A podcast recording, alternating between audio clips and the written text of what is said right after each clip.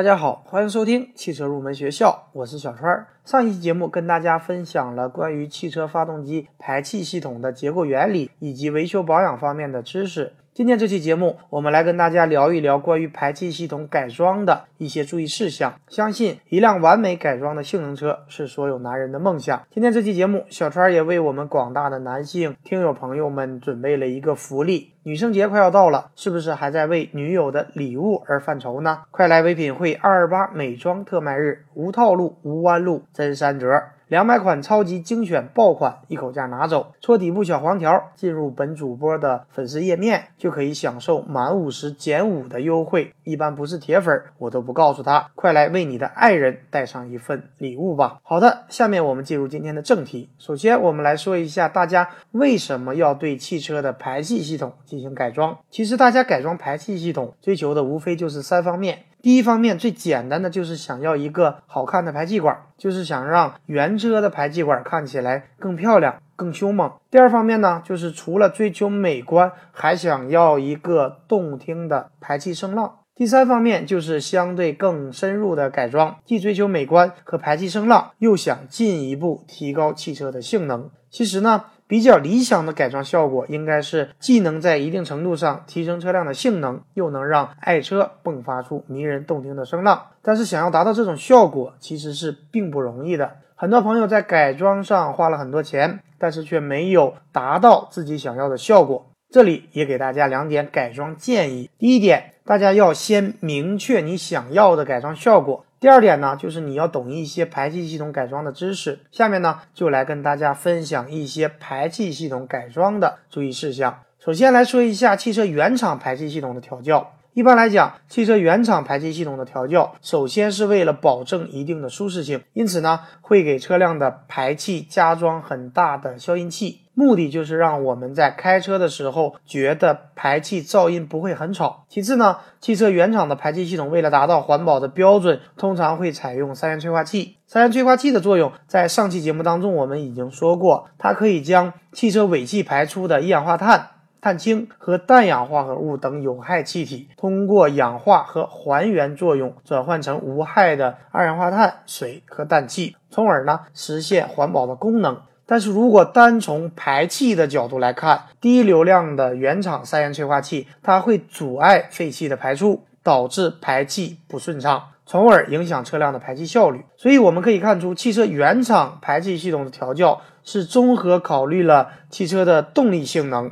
环保性能以及燃油经济性能等几个方面。那么改装排气的目的就是为了让排气顺畅，让排气过程的阻力变小，这样废气排得干净，燃烧也会更好。因为从发动机的四个冲程我们知道，排气的下一个冲程就是进气冲程。如果排气管无法迅速排光燃烧后的废气，那么接下来的进气冲程也没有办法迅速完全的吸入新鲜空气。所以，让排气顺畅有利于改善汽车在高速条件下的动力表现。但是，大家要注意一点，不能一味的追求排气通畅，因为如果排气过于无阻碍，会影响汽车低速条件下的扭矩表现，继而影响汽车低速条件下的动力表现。特别是对于一些小排量的汽车来说，如果一味追求排气通畅，会产生低速时的扭力流失。这一点呢，大家要知道。那么为什么会这样呢？这里也来给大家讲一下。首先，大家要理解一个重要的概念，就是气门重叠。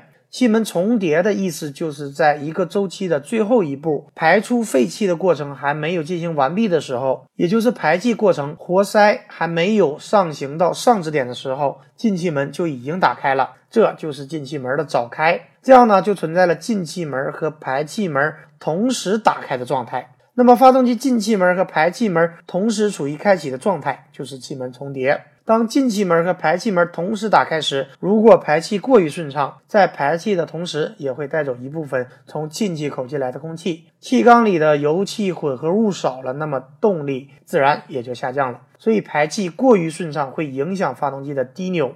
但是，当发动机在高转速时，由于排气间隔短，就不会有扭矩流失的现象。所以，我们不能一味的追求排气顺畅，否则可能达不到我们预想的效果。很多人会选择加大排气管的口径的方法来对排气系统进行改装，但是管径尺寸的增大也必须要适当。一般管径增加百分之十到百分之十五为比较合适，而不适合采用过大的口径，否则呢也会导致低扭流失的情况。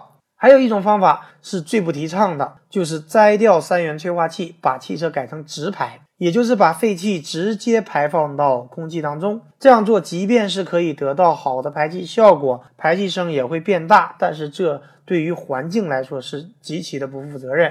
因为一辆没有三元催化器的车子排放出来的污染物是非常大的，所以不提倡这么去做。那么大家应该如何合理的进行改装呢？这里给大家一些建议：发动机排气系统按照顺序可以分为头段、中段和尾段。头段主要包括排气气管和三元催化器，而中段主要包括中段消音器，而尾段主要包括尾段消音器和排气尾管。而大家在改装的过程中，建议由浅入深。如果只是想单纯的外观好看，大家可以买一些个性和漂亮的尾喉套在排气管上，这样做价格便宜，安装方便，也不会对原车产生什么影响。而如果大家是追求一定的性能和声浪，个人推荐大家选择可变阀门排气。可变阀门的好处是可以调节排气的背压，也就是可以调节排气的顺畅程度，这样就可以避免排气过于顺畅而导致的低扭流失的现象，兼顾了低转速和高转速的动力表现。另外呢，阀门关闭时，它可以降低车辆的排气声。而阀门开启时，排气声音也可以变大，这样一来也可以避免噪音扰民的问题。最后跟大家说一下关于排气管吊挂的问题，也就是排气管如何固定在底盘上的问题。在排气系统改装时，尽可能的去选择原车的吊挂位置，因为原车的吊挂系统通常采用橡胶缓冲块这种软连接的方式固定排气管。如果不能采用原车的吊挂位置，一般需要通过焊接的连接杆和车身固定。这样呢，排气管的吊挂系统从软连接的方式就变成了硬连接的方式。硬连接方式它不能够吸收共振，所以共振会完全的传递到车身上。同时呢，在共振的作用下，焊接处也会有开裂的情况。这一点大家也要注意一下。好的，以上就是本期节目的全部内容，感谢大家收听今天的汽车入门学校。节目最后提醒大家，不要忘记二月二十八日上午十点，唯品会美妆特卖日准时开抢；三月四日上午十点，美妆节结束，时间有限，不要忘记为你心爱的人准备一份礼物，送上你对他的真心意。